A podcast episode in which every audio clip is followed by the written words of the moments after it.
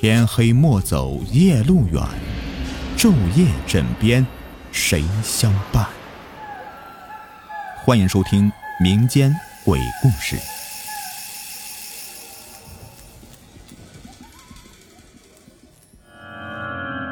你们好，我是雨田，欢迎收听今天的民间鬼故事。今天的故事名字叫做《还债的狗》。乾隆年间，范家院有一个叫做范三皮的人，他做着皮货生意，从乡间收购狗皮啊、牛皮和驴皮，再送到县城卖掉，没几年功夫就发了家。这天，范三皮就推着一辆独轮车，带着从外乡收购进来的皮货回家。这时候呢，村子里有一个叫做端端的孩子，牵着一条黑狗走过来。大大咧咧地说：“三皮叔，你欠我家的五十两银子什么时候还呢？”范三皮一愣，打量一眼这孩子，说：“哟，端端，我啥时候欠你家五十两银子？”端端今年刚十岁，不会讲道理，只说：“我爹说了，你五年前借我家五十两银子，一直没还，我爹也没向你讨。现在我家出了事儿，我爹都快要死了。”连买棺材的钱都没有，你快把那五十两银子还给我吧。说起端端爹，那可是村上有名的大好人呢。他种着两亩田地，还烧了个青瓦柴窑，算是村子里面有钱的人家。村民们有困难向他借钱，他都会借给人家，连借条也不用写。没料到上个月他家的青瓦柴窑给塌了。还砸伤了好几个做工的人。端端爹花了很多钱给那些被砸伤的人救治，还给砸残废的人赔上一大笔钱。这样一来呢，端端家就倾家荡产了。由于这个变故，端端爹一病不起，已到了弥留之际。范三皮转动着眼珠子说：“ 端端，我想不起什么时候向你爹借过银子。”你爹既然告诉你了，那他有借条吗？端端摇摇头，就说：“我爹借钱给别人，从来不向人要借条。你要是真没借，怎么不上我家跟我爹对质啊？”范三皮把车停下了，摆弄着车上的皮货，生气的说：“哎，你这狗屁孩子，咋就这么不相信你叔呢？一定是你爹病得快要死了，犯了糊涂。”他正这么说着，端端牵的那只黑母狗突然盯着范三皮，汪汪的叫了起来。范三皮更火了，对端端说：“哼，你找我家要钱还带狗啊？我真没借你家钱。如果我骗你，就是这只狗娘下的崽。这回你该信了吧？”端端见范三皮跟他赌起了咒，又不愿意上他家里跟爹对峙。就打算回家再问问爹，哪知道回家一看，他爹已经闭了气了，正穿着寿衣放在一把椅子上，等着钱买棺材入殓呢。端端站在爹的尸体旁边大哭：“爹，你死了！范三皮又赖了账。”端端正哭着，范三皮来了。他见端端爹死了，便双膝跪下，抱着端端爹的一只腿，放声大哭：“哎呀，大哥，你打发端端上我家讨银子，我啥时候借过你五十两银子呀？我白天忙着事儿，想晚上来你家走一趟，跟你把这事儿给说清楚。没想到哎，你现在不能开口说话了哟。”端端眨巴着眼睛看着范三皮哭，正看不明白，突然，他爹的尸体“呼”的一下子就站了起来。跪在地上的范三皮还以为炸了尸了，吓得屁滚尿流，赶紧从地上爬起来准备逃。端端见范三皮想跑，急忙上前搂住他一条腿，就说：“你别跑，你借不借我家银子，跟我爹当面对个质。”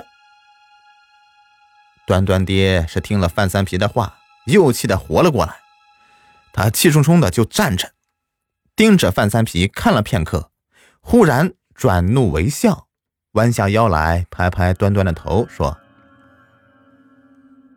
端端呀，快放下你三皮叔，他没有借咱家的银子，以后啊，你就别提这事儿了。”端端一愣，松开了范三皮。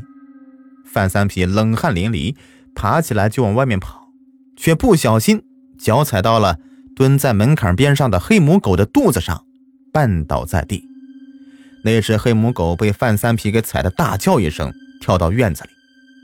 不一会儿，就从他的屁股后面滚出一只小狗崽来。范三皮栽倒以后，直挺挺地躺在门外，端端去扶，却怎么也扶不起来。端端爹就赶忙过来查看，村民们听到动静，都提着灯笼走过来，见刚才已经死去的端端爹穿着寿衣，正忙着给掐范三皮的人中呢，在救范三皮，全场都大惊失色。村民们七手八脚的把范三皮抬回家，把他放到床上。从这儿以后啊，范三皮一直都是昏沉沉的睡着，一家人围在床边。不停的呼唤他，十几天都过去了，是一点用也没有。这只狗啊，太坏了。再说端端家，那只黑母狗一胎呢，只生出一只小狗崽，奶水足的直往外冒。那只小狗崽儿长得胖乎乎的，让端端好不喜欢，经常搂在怀里玩耍。一晃，这半年都过去了，范三皮仍旧是沉睡不醒。那只小狗崽儿已经长大成了一条半大的犬，特别机灵，一会儿跟黑母狗逗着乐，一会儿就跑得不见了。这天，小黑狗一大早就跑出门，等到了吃早饭的时候，竟然叼着一锭银子回了家，径直的放在端端爹的脚边然后又出去了。端端爹就捡起银子，大惊。不一会儿，那小黑狗啊又叼回一锭银子，还是放在端端爹的脚边，又转身出去了。端端爹忙叫儿子跟着小黑狗，看他是从哪儿叼回的银子。端端就跟在小黑狗的身后，穿过几条村巷，忽的一闪就不见了。端端找了半天，没找着小黑狗，便转头往家走。哎，刚走到家门口，便看到小黑狗啊，又叼着一锭银子，跳进了家门。他刚一进家门，就猛地挨了端端爹一棒子，在地上扑腾一会儿，四肢一伸，死了。端端见小黑狗被爹一棒子打死了，难过的哇的一声就哭了起来。端端爹手里拿着木棍，看着已经死去的小黑狗，对端端说：“这只狗啊，竟然把外面的银子倒回家，太坏了！咱们家不能养这样的狗。”这个时候，那只黑母狗跑了过来，嗅嗅躺在地上的小黑狗，汪汪的叫了一阵，用嘴叼着小黑狗，把它拖出了门。过了不一会儿。端端家里面突然来了一个背着一捆柴的人，这个人低着头，苍白的脸被柴火给遮着，一进门就通的一声跪在端端爹的跟前。端端爹吓了一跳，一看呢，居然是在床上躺了半年的范三皮。范三皮哽咽着说：“大哥，三皮给你父亲请罪来了。”你是我的救命恩人呐！端端爹忙把范三皮给扶起来，就问他是怎么回事。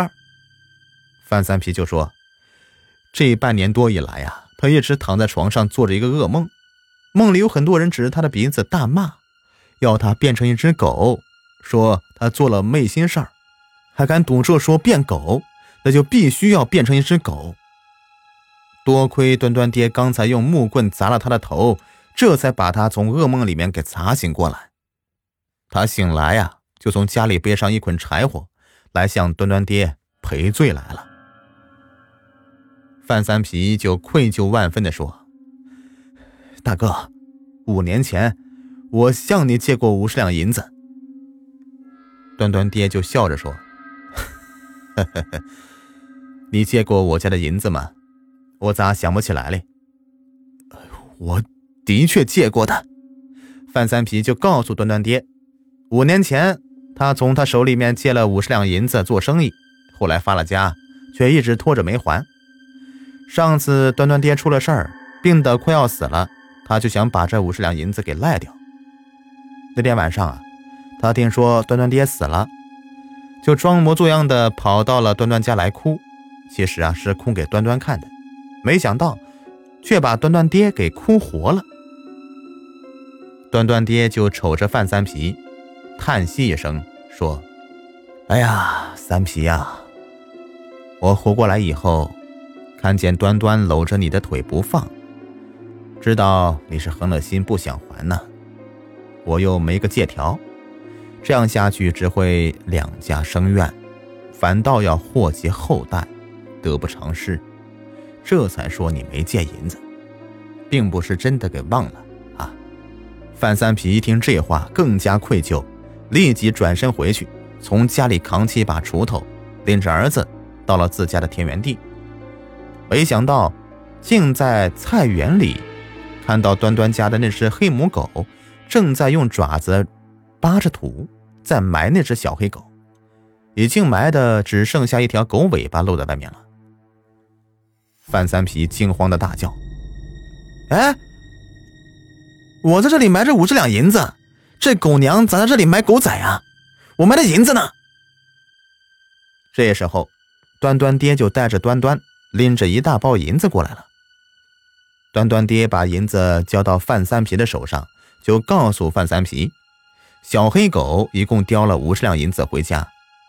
范三皮就看着这些银子，正是自己埋在坑里的那些，叹息一声就说。哎呀，原来这只小黑狗啊是替我还债的。两家人就一起动手为小黑狗垒了一个坟，还在旁边立了一个碑。后来范家院的人要是谁遇上个急事儿要用钱，有余钱的人肯定会借给他，根本不用打借条。借钱的人呢都会如期归还，从来没有发生过欠钱不还的事情。好了，朋友们。本集播完，感谢收听。喜欢听雨田讲故事，别忘了点击订阅关注。另外啊，雨田还开通了粉丝群，可以加我的微信“雨田故事”的拼音首字母加上数字五五八八，详情可以看一下这故事下面的简介。好了，想进群的，我在群里等着你哦。